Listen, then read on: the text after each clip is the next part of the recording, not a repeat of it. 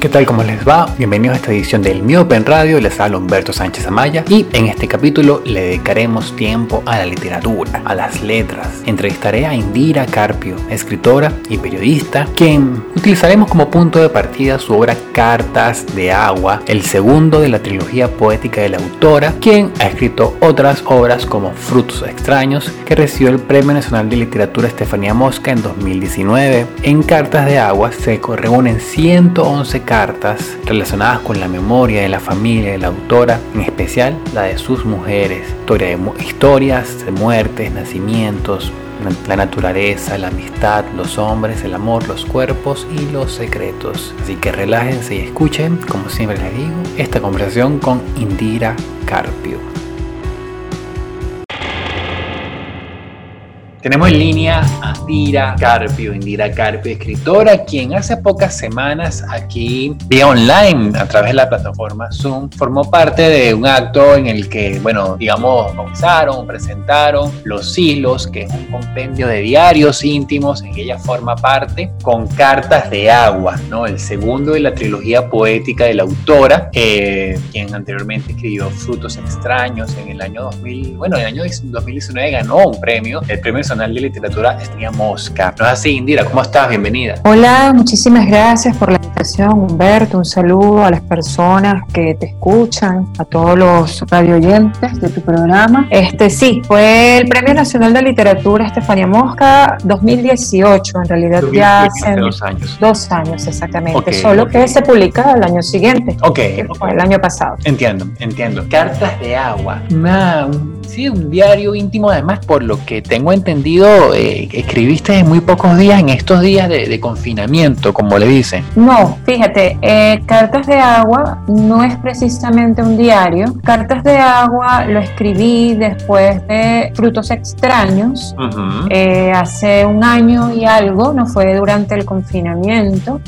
durante el confinamiento terminé el tercer libro que está también por salir en Madrid, que se llama Diario Venusiano. Ese sí es una especie de diario. Cartas de Agua son cartas, son cartas eh, o recurren a la figura eh, de la carta para contar desde diversos recursos literarios la historia del siguiente personaje de esta trilogía de textos al que pertenece o con el que abre em, Frutos Extraños. Cartas de agua sería el que sigue a Frutos Extraños. Que además comienza con el te diriges primero a tu abuela, ¿no? A las cartas que me diera permiso escribir. Sí, esta estas cartas, eh, digamos que fueron como producto de una conversación que no sabía que estaba sosteniendo con mi abuela hasta después de haberlas escrito. Fueron escritas, son 111 cartas escritas eh, durante cuatro días. Son 111 poemas, 111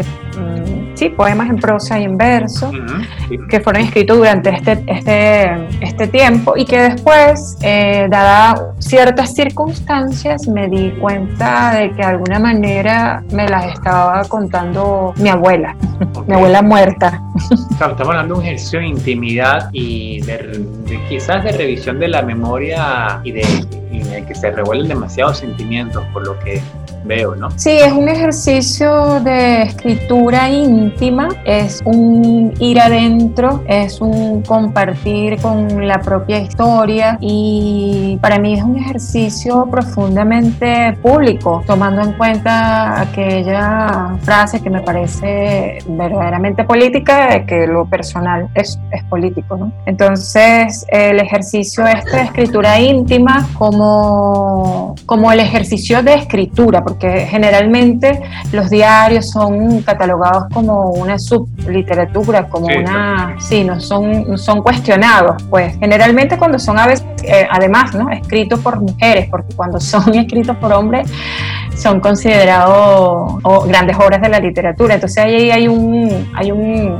ejercicio muy consciente de esa escritura eh, como incluso un acto de rebeldía a lo que es considerado la gran literatura. ¿Qué consideras que, o qué dice, a qué te refieres a lo que es considerado la gran literatura y ese acto de rebeldía? Bueno, la gran literatura es la escrita por los hombres o por muy pocas mujeres que son consideradas o que, que han sido comercializables malo. Eso no quiere decir que escriban este, mala literatura, sino que hay unos grandes tótems de la literatura que son este, generalmente hombres, que son, digamos, las máquinas de la escritura y que son de alguna manera los íconos eh, vendibles, los eh, graficables, los mediáticos. Entonces, bueno, yo siento que esas son las figuras que además este, seguimos los escritores que venimos de otras generaciones, que, nos, que nos miramos en ese espejo. Bueno, me,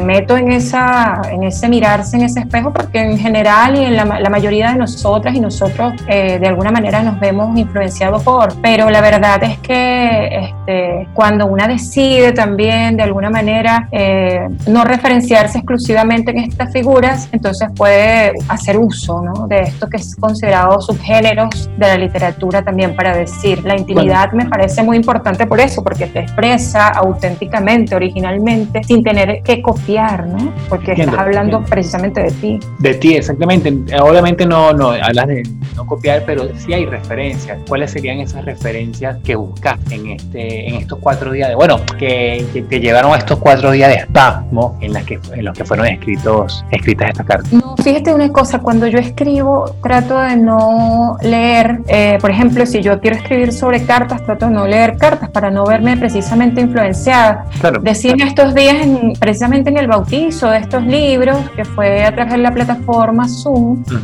porque estábamos, construimos allí autoras de, diferentes partes de Latinoamérica y de España, o sea, de Iberoamérica, este, que cuando estoy escribiendo preciso leer más sobre temas este, sociológicos, antropológicos e incluso informativos.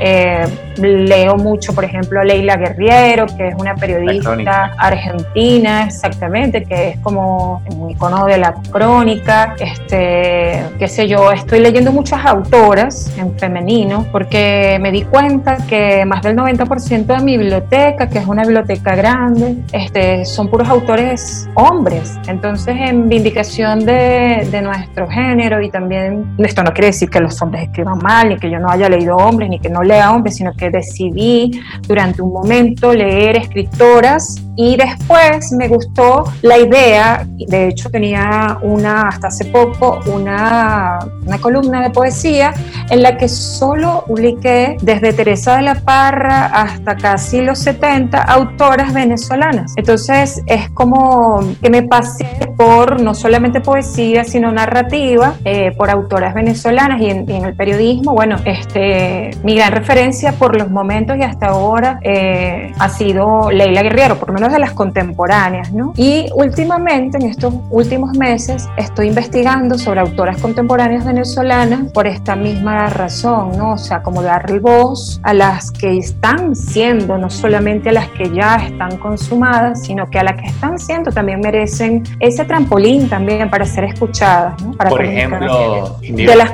sí, de las contemporáneas pudiera hablarte de Amaru Vanegas, por ejemplo, es una autora eh, merideña, pero que es residencia en Táchira, que es Premio Internacional de Poesía Alfonsina Storni, es una autora que se relaciona mucho con, con países eh, de Latinoamérica, pero también europeos, ahorita forma parte de una editorial en Nueva York, es una de las voces que reciben a otros poemas, a otros poetas, perdón, en, en una revista en Nueva York, eso es, recientemente, Amaru Vanegas, con Cándido Cuerpo Mío, recientemente su libro. También puedo recomendar a Cristina Galvez Que es una poeta venezolana, también joven. Estoy hablando de poetas nacidas entre los 70, 80, incluso 90. está Bolívar Pérez, sí.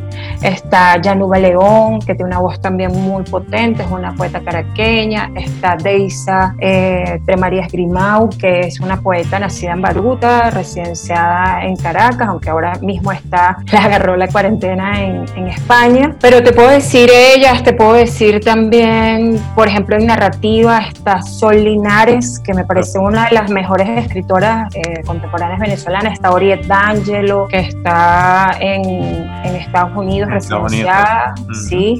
Y que además es una investigadora de la poesía venezolana y eh, a su vez ella referencia a un montón de escritoras más. Entonces siento que hay una red que se teje. Venezuela, yo siento que es un país de poetas, eh, no solamente en femenino, por supuesto, y bueno, entendiendo que lo femenino también está en lo masculino, ¿no? Esto no, no, no aleja, no pone murallas ni fronteras, solamente que si somos este, incluso científicos, estadísticos, nos damos cuenta a través de las cuentas mismas que la poesía femenina en, inscrita en el cuerpo de mujer está rele ha sido relegada históricamente, ¿no? Entonces, bueno, eso. Dime. Mira, con esta investigación que me acabas de decir, con estos nombres de, autoras contemporáneas, ¿hay algún objetivo? Es decir, ¿piensas hacer algún tipo de, publicación para, para, subrayar la obra de estas personas que me acabas de mencionar? Sí, fíjate que he estado, he estado investigando primero, he estado estudiando, si quisiera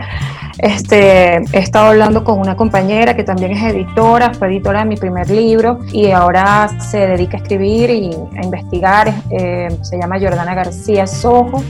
Jordana quiere, este, hemos coincidido ¿no? en esta necesidad de hacer, ella quiere hacer una antología de poetas contemporáneas y yo me sumo a su necesidad. De hecho, bueno, no es que me sumo, es que las dos hemos confluido en, ¿no? Entonces no sé si yo haga una antología tanto como un estudio de, en vez de una antología, o, las dos sumemos, pero bueno, estamos en ese proceso de génesis, ¿no? Ella ahorita mismo tiene una página en Instagram, y abrió el canal de YouTube que se llama Poesía en Casa y a partir de allí ella está haciendo una compilación de, de poetas que narran en su propia voz su poesía y bueno, eso nos ha llevado como a conversaciones para. Yo siento que esa exposición de esas poetas debería confluir en, en, entrar por lo menos en visibilizar y en tratar cómo debe ser tratada la escritura. Hasta ahorita, recientemente estábamos conversando ella y yo sobre un tópico que nos parece este, pertinente, que siempre acompaña la vida de la escritora y de la escritora, que tiene que ver con la precarización del, del oficio, ¿no? O sea, es como, como sentir que la escritura es algo que se nos da natural y no es un músculo que se ejerce y por tanto no ser apreciada y, no ser bien pagada. Claro. Eh, es uno de los tópicos, ¿no? Entonces, la gente piensa que esto es gratis, que esto no implica tiempo, no implica, no implica un esfuerzo, que no es un trabajo, en definitiva. Entonces, dar esa importancia que tiene eh, el hecho de registrar nuestra contemporaneidad a través de las distintas voces y los distintos géneros de la literatura. Entiendo. Indira, ¿cómo, cómo, cómo son esas guerras que no se pero que igualmente dejan sin voz? Las guerras que no se viven, bueno, en esa, ese primer poema de Cartas de Agua, son esas guerras que una parece no estar viviendo en primera persona, pero que se heredan a través del cuerpo, ¿no? El cuerpo tiene memoria y esa memoria trasciende a la persona, sobre todo cuando la persona este, tiene trascendencia, valga la redundancia, tiene hijos.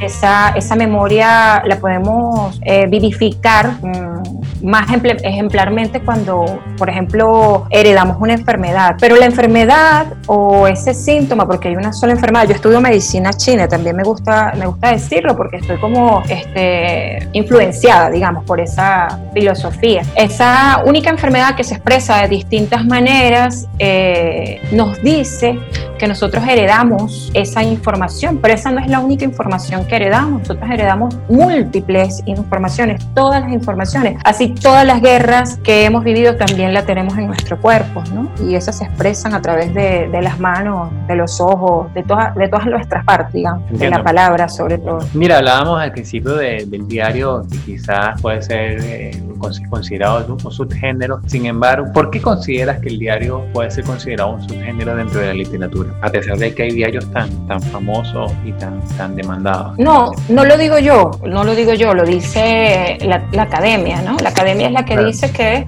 el diario es un subgénero. Yo, yo no considero que el diario sea un subgénero. Lo que pasa es que, claro, como el diario, siento yo, tampoco esto es un, digamos, una teoría académica. Yo siento, mi opinión es que como como el diario refleja el diario vivir, o sea, las cosas cotidianas que experimenta esta persona que se atreve a poner en papel, con papel y lápiz esa experiencia, pareciera que no pasa por el tamiz del pensamiento lógico, del análisis, de la, de, o de la síntesis que pudiera representar la poesía, ¿sí? Entonces, al no pasar por allí, entonces no es, tiene el talante de, de otro género, del género literal, de la literatura, del cuento, de, de, la poesía, de la novela. O sea, siento que esa, esa disminución que sufre, eh, esa, eh, ¿cómo se diría esto? Sí, esa disminución, esa, eh, cuando uno no, cuando uno cree que algo no es suficiente, cuando algo no es tan grande como para considerarse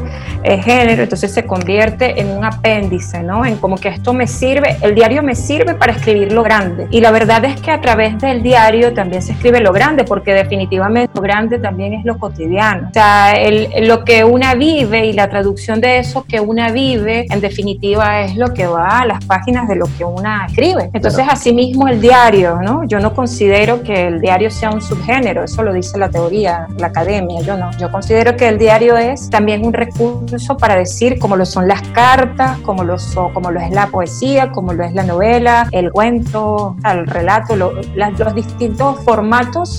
Inclusive yo podría decirte, eh, y bueno, tampoco estoy descubriendo el agua tibia, que las nuevas formas de comunicar, podcast, todas estas cosas podrían también eh, prefigurar un, nuevo género. Lo que es que, bueno, una tendrá que dejar que pase, que corran las aguas, que pase el tiempo para después entonces decir, bueno, esto pertenece a esto, se prefigura como esto o como aquello, pero la verdad es que eh, lo importante es el resultado, ¿no? ¿Qué se dice allí y cómo se comunica y cómo lo recibe sobre todo el lector o la lectora? ¿Cómo, cómo has pasado estos días? Mira, estos días de cuarentena en lo que ha habido tanta introspección, tanto, incluso tanta ansiedad, como una persona que, que se expresa y registra su momento a través de la literatura, a través de la poesía, ha llevado estas semanas de, de cuarentena. Ay, mira, este, yo soy madre de dos hijas y estoy con mi compañero en un apartamento y, y bueno, es un tema porque estar todos todo el día en, en un mismo sitio después de haberte organizado la vida para poder hacer lo que lo,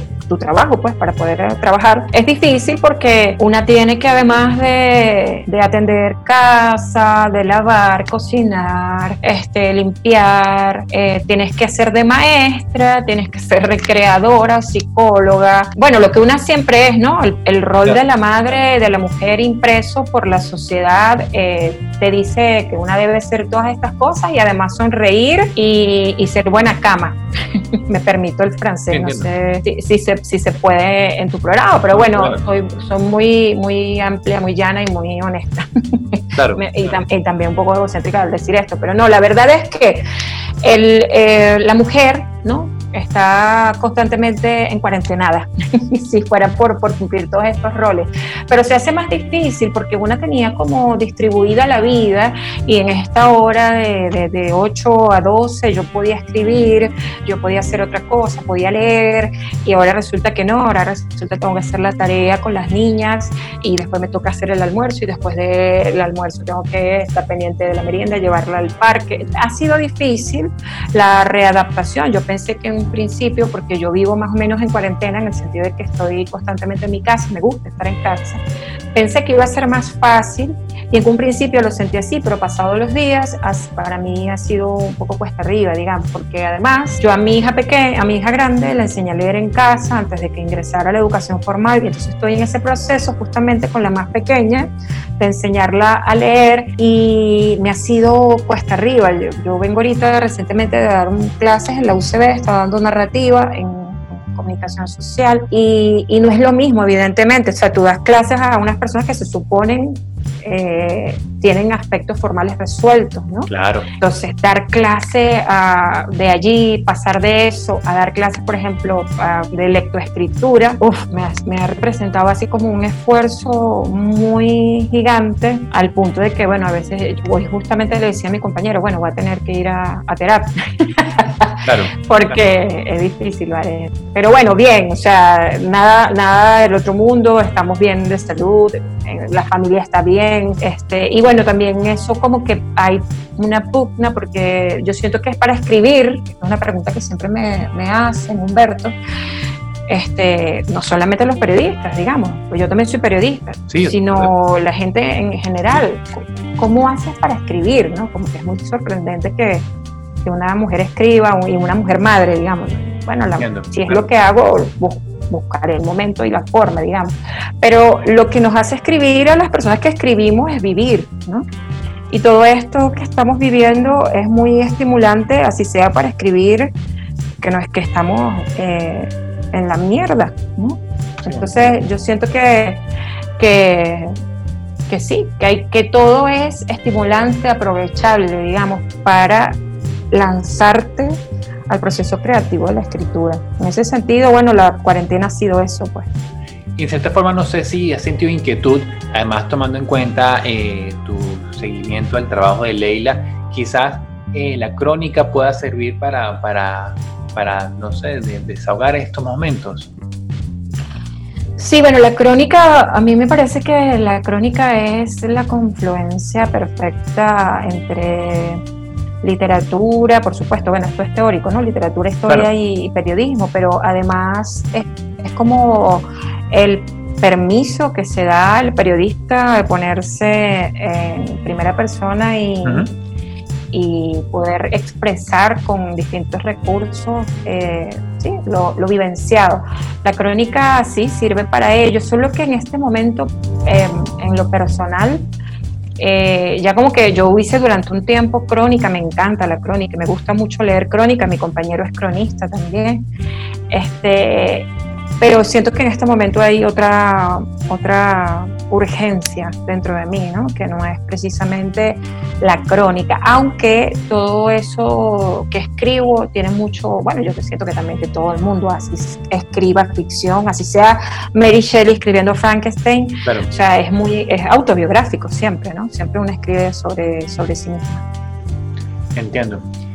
Buenísimo, Indira. Eh, no, agradecido por estos minutos concedidos y me gustaría saber si, bueno, si quieres agregar algo que consideres pertinente y que ya no se haya mencionado durante la conversación.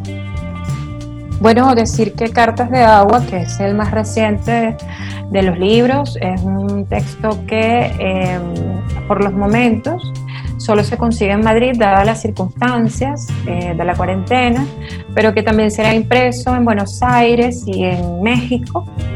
En México está ya en la imprenta y que, bueno, eh, tenía previsto traer a Venezuela después de, de, bautizarlo en México, pero bueno, justamente unos días antes de la cuarentena, perdón, antes de ser decretada la, justamente unos días después de, ser decretada la pandemia me iba a México.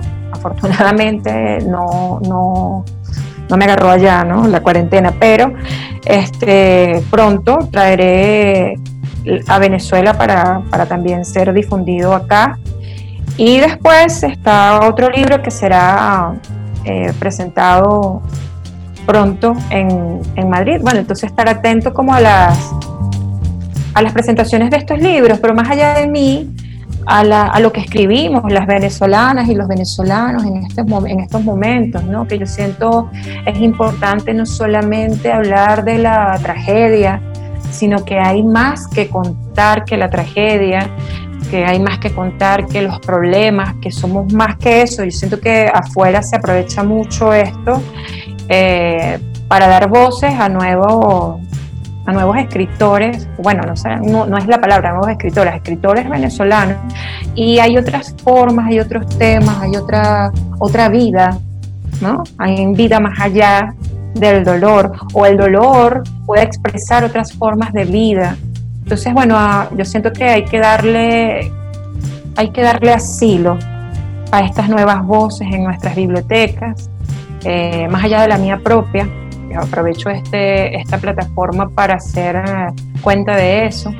Y también aprovecho estos últimos minutos para hablar un poquito, sé que estoy hablando como mucho, pero me, gustaría reseñar las 109 muertes que se cuentan de mujeres en manos de feminicidas este, en este momento en Venezuela, porque es una noticia que no tiene mucha eh, difusión. Entonces, llevamos una campaña en algunas escritoras, bueno, una campaña personal, pues cada una aporta desde, en las plataformas en las que pueda hacer visibilizar esta información sobre los feminicidios. Yo hice una, una, una, obra de teatro junto a Oriana Orozco, que es otra dramaturga venezolana, ahorita residenciada en Argentina, que se llama Frutos Extraños. Se llama como libro de poesía, pero que está, habla sobre los feminicidios en Venezuela. Este, es, es una pandemia los feminicidios en Venezuela son mayores a los casos de coronavirus, por muerte por coronavirus, mejor dicho. Este, van 109 hasta la fecha. Eh, es una cifra alarmante, mayor que la del año pasado y siguen en aumento. Resulta que en la cuarentena, pues las mujeres son más vulnerables. Se exacerba esa, violencia, claro. Exactamente. Entonces, bueno, eh, llevar este mensaje a las personas que nos escuchen, decirles que no están solas, que siempre es bueno pedir ayuda eh, a una compañera, a un vecino, a una vecina, siempre es bueno comunicar también a las autoridades eh, y bueno, eh, decirle a las mujeres que no estamos solas, que podemos salir de este ciclo de la violencia y que está en nuestras manos la decisión de hacerlo y que nos, no tenemos la culpa pues de que este sistema sea eh, propicio para la muerte de las mujeres por el simple hecho de ser mujeres. Ese es un mensaje que siempre me gusta tener en la boca para mis hermanas y mis compañeras eh, que están siendo víctimas de este flagelo. Indira, no, excelente. ¿Por dónde te pueden seguir la pista? Bueno, pueden seguirme a través de mi cuenta en Instagram, que es arroba piso Indira Carpio. Y este, me pueden escribir también a mi correo las personas que deseen más información, que es indirecarpio.gmail.com. Buenísimo, Indira. Oye, muchas gracias, muy amable y agradecido por, esto, por estos minutos. Bueno, Humberto, muchas gracias a ti, gracias por abrir el espacio a las nuevas voces de, la poesía venezolana y muchas gracias también por permitirme hablar sobre esto último que me parece bastante importante, que yo sé que bueno, es un programa sobre literatura, pero bueno, la literatura contemporánea tiene que hablar de esto también, ¿no? Sin, duda. Bueno, te agradezco, un abrazo. No, eh, abrazo también desde acá, que todo esté bien. Hasta luego. Hasta luego.